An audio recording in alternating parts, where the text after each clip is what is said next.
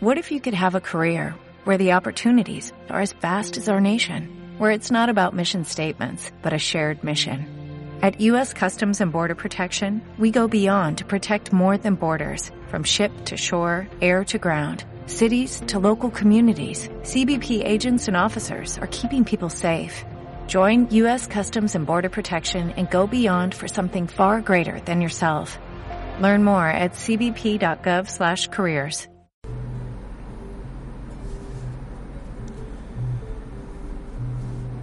John Dupré, El legado de Darwin, ¿qué significa hoy la evolución? Capítulo quinto, Humanos y otros animales. Almas.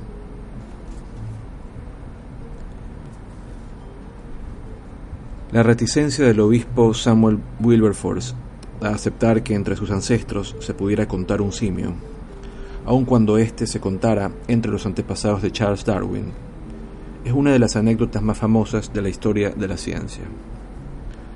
Esta anécdota también refleja otra razón familiar que explica por qué aquellos con inclinación religiosa han sido a veces hostiles a las teorías darwinianas. Su temor a que la división fundamental entre los humanos y el resto de la creación se debilite debido a la doctrina que afirma que todos los organismos comparten antepasados comunes.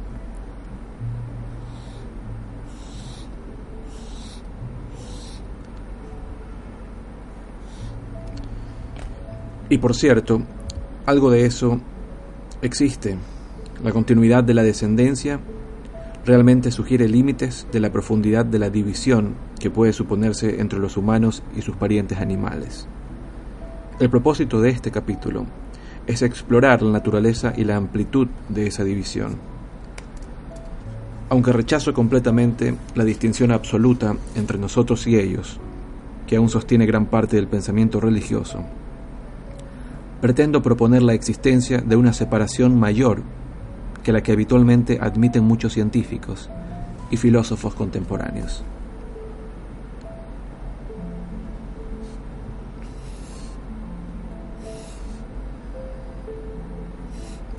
Una posición a la que indudablemente la evolución ha tornado problemática es el dualismo propuesto por el gran filósofo francés René Descartes, por medio del cual se diferencia a los humanos de los otros animales sobre la base de que en tanto los segundos son meros mecanismos, los primeros poseen en cambio una mente inmaterial.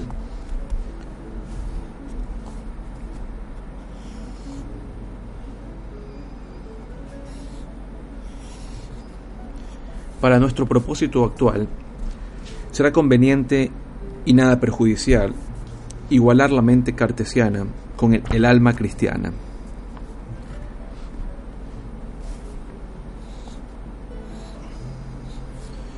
Aunque no resulta imposible imaginar a un creador que observa el desarrollo de la evolución y que en algún punto decidiera, o más probablemente llevara a cabo una decisión anterior, dar alma a un subconjunto privilegiado de su creación, la escena parece poco plausible. En parte, por supuesto, es poco plausible debido principalmente a que la mayoría de los filósofos han abandonado el dualismo cartesiano. Sean cuales fueren los rasgos únicos de los humanos, hay dominios enteros de la conducta en los que las semejanzas entre nosotros y nuestros parientes cercanos son demasiado grandes como para que resulte creíble que en un caso esa conducta es el reflejo de un alma o de una mente. En tanto, en el otro no existe algo semejante y se trata tan solo del funcionamiento de una máquina neural. Una respuesta a esta dificultad es suponer que en aspectos esenciales, aquello que se considera el alma humana también pueda encontrarse en otras criaturas. Por ejemplo, es muy difícil creer que los otros animales no sienten dolor, dada la semejanza que existe entre nuestra respuesta y la de ellos al daño físico, y resulta aún más difícil, probablemente ininteligible, suponer que ellos pueden sentir el dolor, pero tan solo un dolor del que no son conscientes. Recientemente la filosofía ha experimentado un renovado interés por la naturaleza de la conciencia. Tengo ciertas dudas de que los problemas centrales de este renovado interés estén bien planteados. Pero como de todas maneras están planteados y se les ha dado respuesta, para que esa respuesta sea al menos plausible, será mejor que no implique que la conciencia sea algo único y exclusivamente humano.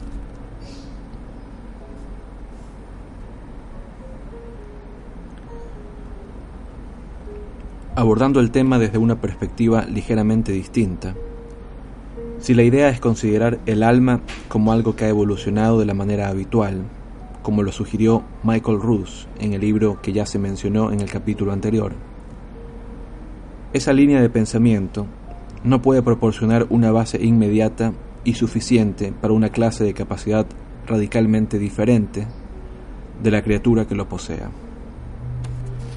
O si puede hacerlo, la adquisición de un alma en algún momento particular de la historia evolutiva, ya sea en el momento en que los homínidos ancestrales divergieron de sus antecesores simiescos, o en el momento en que alguna criatura primordial emergió del limo, es algo diverso y ajeno con respecto al curso normal de la evolución.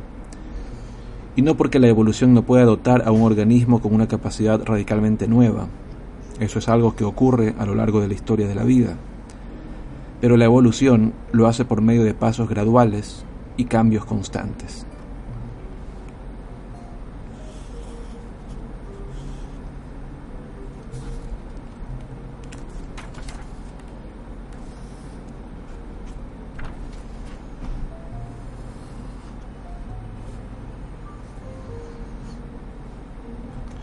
Dejando de lado por el momento las conclusiones escépticas del capítulo anterior, deberíamos dedicarnos a buscar en la tradición cristiana la concepción más defendible del alma humana.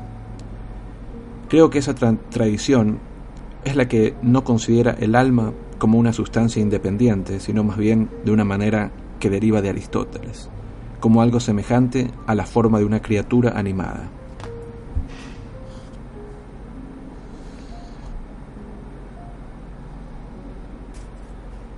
Aristóteles establece una distinción fundamental entre la materia de la que están hechas las cosas y la forma, que es algo así como la manera en que se dispone la materia para cierta clase de cosa particular. Y que da cuenta de las propiedades características de las cosas que pertenecen a esa clase. La concepción más relevante del alma es desarrollada por Tomás de Aquino. Cita a continuación de la Suma Teológica,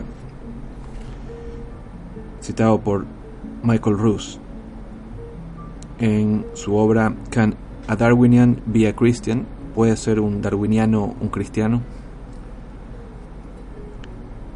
Es evidente que lo primero por lo que un cuerpo vive es el alma. Y como en los diversos grados de los seres vivientes, la vida se expresa por distintas operaciones, lo primero por lo que ejecutamos cada una de estas operaciones es el alma. En efecto, el alma es lo primero por lo que nos alimentamos, sentimos y nos movemos localmente. Asimismo, es lo primero por lo que entendemos. Por lo tanto, este principio por el que primeramente entendemos, tanto si le llamamos entendimiento como alma intelectiva, es forma del cuerpo. Fin de la cita. Según esta interpretación, resulta claro que todas las criaturas sensibles, tal vez todas las criaturas vivas, tienen alma, pero no en el sentido de poseer una parte desmontable y separable, sino más bien en el sentido de que poseen cierta clase de organización compleja y cierto conjunto de capacidades. En este punto, la división entre los humanos y los otros animales es de grado, y la profundidad de esa división depende, a su vez, de las diferencias que consideramos un poco más adelante. Una vez que hemos aceptado la idea de un Dios que se interesa minuciosamente por las actividades de los organismos individuales de este planeta, no hay nada absurdo en la noción de que ese Dios pueda tener una parcialidad peculiar por un grupo de criaturas distinguidas por un conjunto único de atributos, Quisiera argumentar que tal vez, como parte de la actual reacción exagerada a las ontologías sobrenaturalistas, suele restarse importancia a esas diferencias. De manera que lo que plantearé de ahora en adelante tenderá a respaldar las doctrinas de la excepcionalidad humana.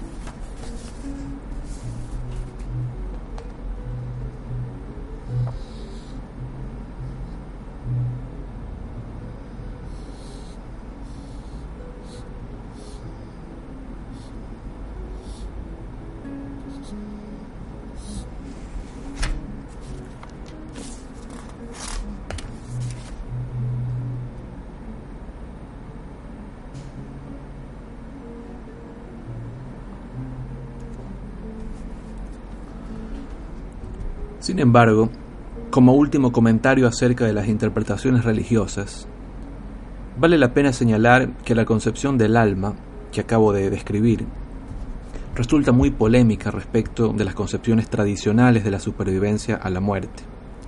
A medida que el cuerpo se descompone, resulta muy difícil advertir dónde podría residir aún cualquier motivación última que subyace a la nutrición, la sensación y el movimiento de un lugar a otro dado que ya no hay nutrición, sensación ni movimiento. Si el cuerpo ya no está animado, parece, según la lógica, que ya no hay nada que lo anima. Finalmente, bien puede ser que existan objeciones filosóficas a la existencia de un alma desmontable y dualista, objeción tan seria como aquella que debe enfrentar el alma aristotélica atomista como vehículo de la supervivencia. La primera al menos tiene la ventaja de ser menos obvia.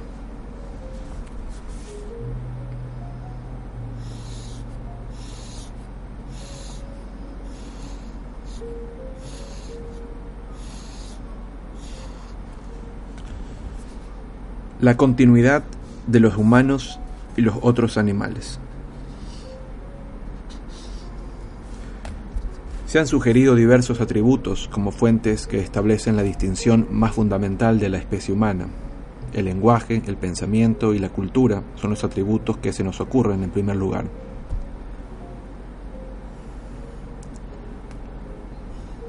En la posible existencia de esos atributos no hay nada antagónico respecto del pensamiento evolutivo. Muchos rasgos de muchas clases de organismos son únicos. Por ejemplo, el castor es el único mamífero que es capaz de digerir madera. Y el ornitorrinco es el único mamífero venenoso. Los machos tienen espoleones venenosos en sus patas traseras. Tal vez sea inusual que una clase de rasgo absolutamente único esté restringida a una sola especie. Por este hecho refleja la carencia de diversidad filogenética de nuestro linaje más que el carácter único y especial de nuestra especie. Si consideramos linajes más diversos, no es difícil encontrar rasgos únicos de cada linaje. Pensemos, por ejemplo, en la capacidad de localización acústica de los murciélagos. Probablemente, en algún momento, solo había una única especie de murciélagos con capacidad de localización acústica o radar. Es posible imaginar que, en el futuro distante, habrá muchas especies de mamíferos parlantes y pensantes derivados de nuestra especie. Entonces, ahora quiero dedicarme al rasgo distintivamente humano que considero más significativo, el lenguaje.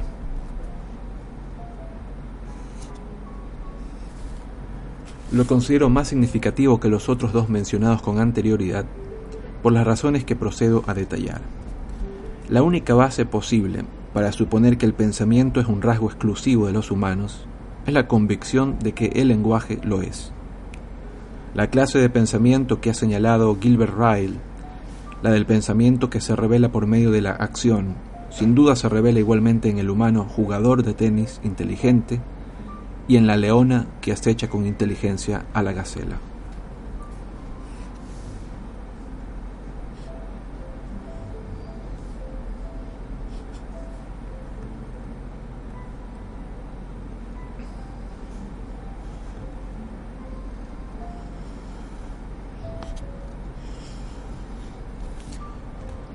Parece improbable, por otra parte, que una leona pueda abocarse al pensamiento discursivo complejo por la razón obvia de que carece del instrumento esencial del discurso, que es el lenguaje, De manera, en cierto sentido, semejante, las partes más características humanas de la cultura son sin duda aquellas en que dependen de la posesión humana del lenguaje. En otras especies diferentes existe un grado considerable de organización social y esas formas de organización que parecen imposibles de alcanzar entre la especie no humana, entre especies no humanas, lo parecen en gran parte porque requieren una clase de comunicación de un grado de especificidad que solo parece posible cuando existe un lenguaje complejo.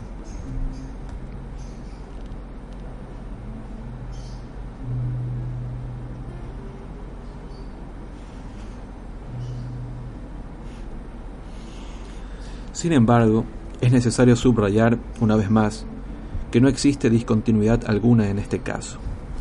Los humanos poseen una aptitud lingüística mucho mayor que cualquier otra criatura que conozcamos, pero del mismo modo las ballenas azules son mucho más grandes. Si son o no suficientemente grandes como para determinar una diferencia de especie, depende del grado de la diferencia.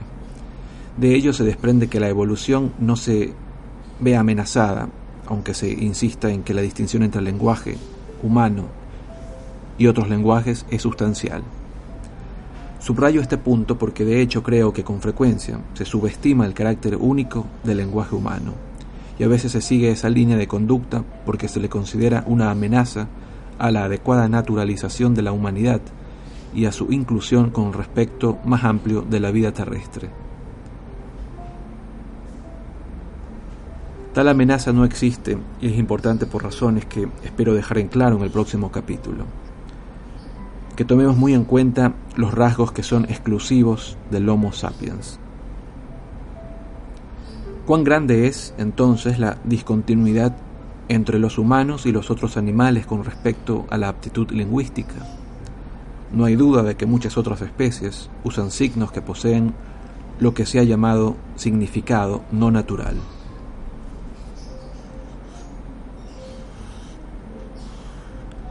Es decir, signos que no tienen conexión causal o semejanza con los objetos a los que su empleo se refiere. Uno se siente tentado a decir que la conexión entre el signo y la cosa significada es convencional, no natural. Un ejemplo bien conocido es el grupo de señales empleadas por los monos Verbet para alertar a sus congéneres de la presencia de diversos predadores potenciales. También se han suscitado cuantiosas polémicas con respecto al grado de éxito alcanzado por los experimentos destinados a enseñarles lenguajes simbólicos a los grandes simios e incluso a las ballenas. Sin embargo, no tengo intención de profundizar ahora en esos debates, por la simple razón de que incluso las evaluaciones más optimistas del resultado de esos experimentos revelan la existencia de un profundo abismo entre los logros de nuestra propia especie y los logros de cualquier otra. Para establecer la posibilidad evolutiva de un rasgo único de una especie particular, es imprescindible que podamos distinguir una secuencia plausible de etapas intermedias entre las criaturas que poseen el rasgo plenamente desarrollado y las criaturas que carecen por completo de ese rasgo. Por supuesto, no debemos suponer que nuestra imposibilidad de concebir esa secuencia demuestra la imposibilidad de que ese rasgo se desarrolle. En el caso del lenguaje, no parece haber particular dificultad en cuanto a este punto. Como ya se ha señalado, muchos animales tienen sistemas de comunicación de diversos grados de complejidad y sofisticación. No existe en principio ningún obstáculo evidente para el desarrollo masivo de un sistema de comunicación igualmente simple en dirección al lenguaje humano. Por supuesto, persiste un alto grado de misterio acerca de las fuerzas que podrían haber impulsado esta trayectoria evolutiva, de su relación con otros desarrollos en la complejidad cognitiva humana y demás. Pero lo que deseo subrayar en este punto es que no hay nada extraordinario en cuanto a esos problemas, y tampoco hay razón para imaginar que en este caso necesitaríamos salirnos del encuadre normal del pensamiento evolutivo. El principio desarrollado en el último párrafo que siempre que sea posible debemos evitar la, la postulación de saltos instantáneos hacia estados de categorías totalmente nuevas en nuestra conceptualización de las teorías evolutivas o de las trayectorias evolutivas, se aplica igualmente a nuestro pensamiento en el caso de la conciencia. Algunos filósofos, el más famoso fue Descartes, han sostenido que la conciencia era exclusiva de los humanos entre todas las formas terrestres.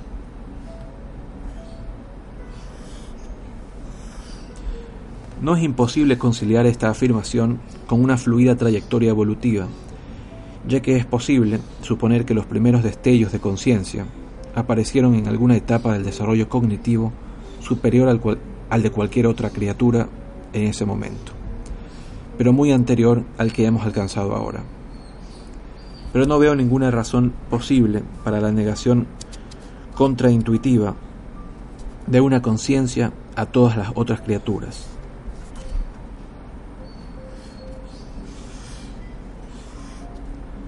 Parece obvio que podemos distinguir si un perro es consciente o no y no hay necesidad de cuestionar esa simple capacidad. Una estrategia mucho mejor podría ser advertir que la conciencia es un concepto bastante complejo que admite tanto diferentes grados como dominios de aplicación.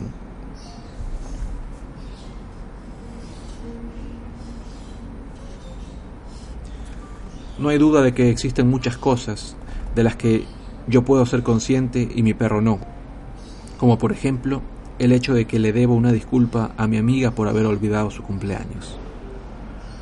Resulta claro y es importante señalar que esos límites de la conciencia de un perro están íntimamente relacionados con su ineptitud lingüística.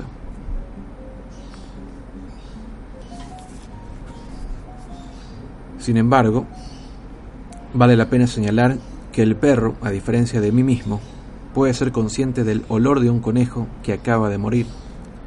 Los límites de la conciencia de una criatura están estrechamente relacionados con su conjunto de aptitudes particulares. Tal como explicaré más adelante, el lenguaje nos proporciona un conjunto de aptitudes extraordinariamente amplias y en consecuencia con un campo de conciencia igualmente ampliado. Tal vez deberíamos considerar que se trata de un caso en el que una diferencia de grado equivale a una diferencia de clase. Pero si es así, es crucial recordar desde el punto de vista de la evolución que una diferencia de clase puede ser la suma de muchas pequeñas diferencias de grado.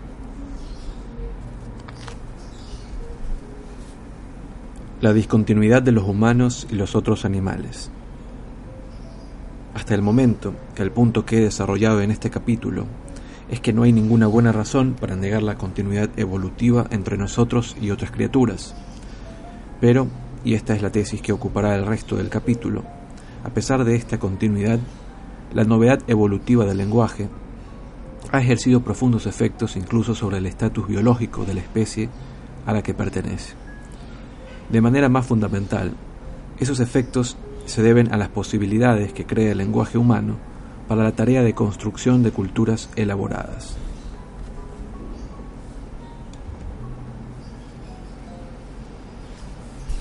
La importancia del lenguaje humano es al mismo tiempo tan obvia y tan diversa que resulta difícil explayarse sobre el tema sin incurrir a banalidades.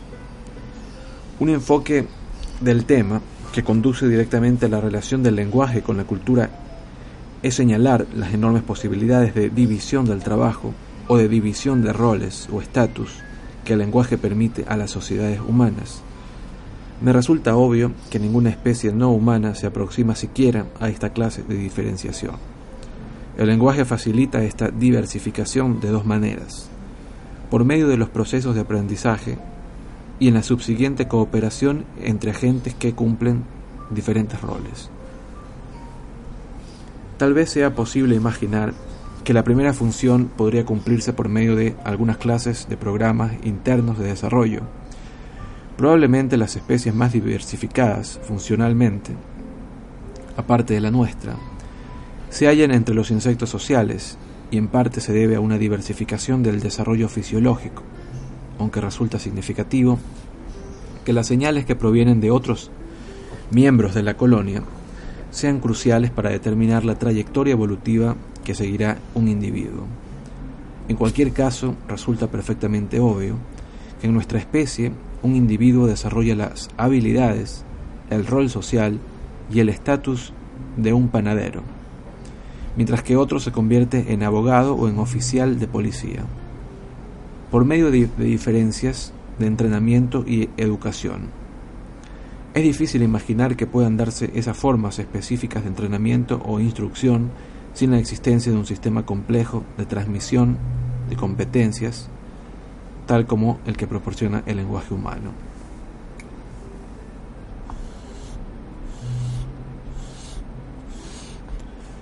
Pero aún más interesante y fundamental es la necesidad de comunicación entre los roles complementarios dentro de un sistema complejo. En este punto es útil establecer una comparación con un nivel más bajo de organización estructural las relaciones entre las partes de un organismo multicelular. Todavía se cree en general que la diferenciación de tipos de células en el desarrollo de un organismo celular deben entenderse casi exclusivamente en términos de los procesos internos de la célula en particular, dirigidos por el genoma. Esta interpretación ha empezado a ser objeto de creciente y tal vez irresistible cuestionamiento. Pero lo que trasciende de cualquier polémica es que el funcionamiento exitoso de ese sistema requiere un enorme grado de comunicación entre partes diferenciadas. El sistema nervioso y la circulación de hormonas y una variedad de otras moléculas biológicamente activas a través de los sistemas circulatorio y linfático son los más evidentes de estos sistemas de comunicación. La comunicación entre las partes parece ser un prerequisito fundamental para el correcto funcionamiento de un sistema complejo.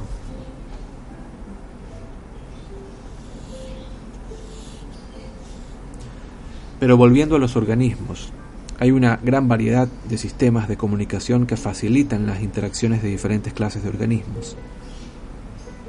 Cualquier organismo sexual tiende a establecer alguna forma de comunicación entre los sexos para poder negociar así los intereses involucrados en la actividad sexual. Los animales que viven socialmente siempre se comunican de alguna manera para negociar los conflictos o para establecer jerarquías de estatus dentro del grupo social. Estas formas de comunicación no son mínimas, pero tampoco son suficientemente sutiles como para sostener las funciones de interacción complejas características de las sociedades humanas. Entre los insectos sociales, la cooperación y la división del trabajo sin duda se mantiene por medio de formas de comunicación bastante sofisticadas. La más notable tal vez sea la danza de las abejas, una actuación muy elaborada con la que una abeja informa a sus congéneres la localización valiosa o de una fuente valiosa de néctar.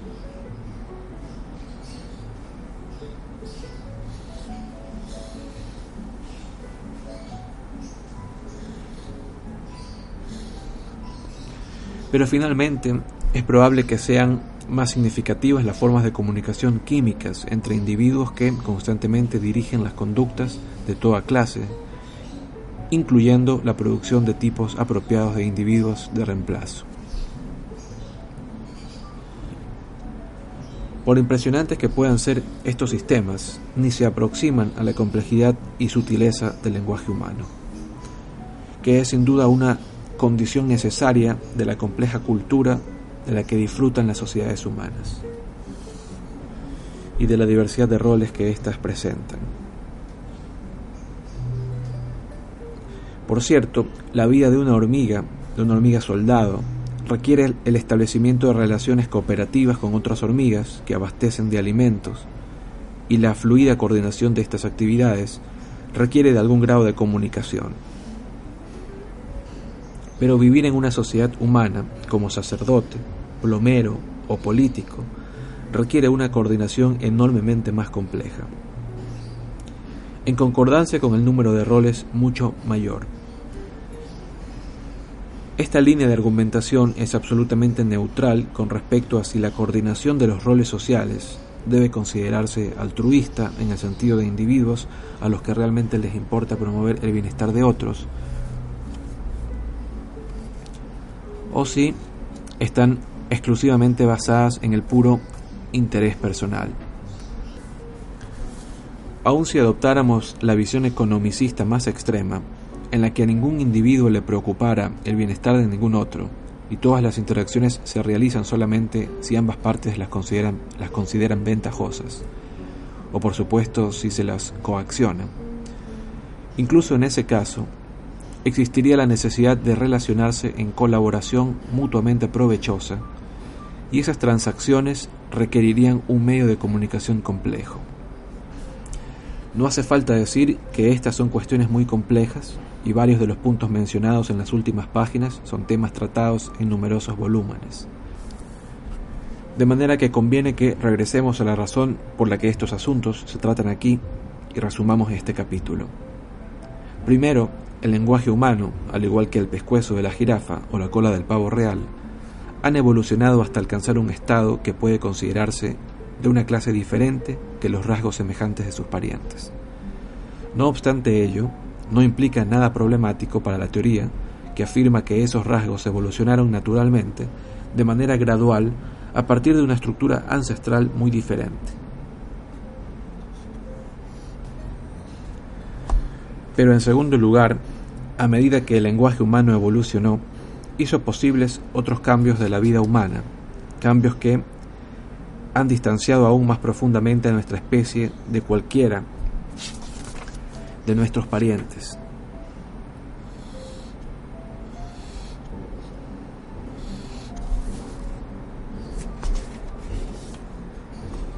Aunque por cierto no acepto que solo los seres humanos son capaces de pensamiento, o que solo los humanos tienen conciencia, no hay ninguna duda de que las clases de pensamiento y las formas de conciencia de las que somos capaces son muy diferentes de las que caracterizan a las otras criaturas.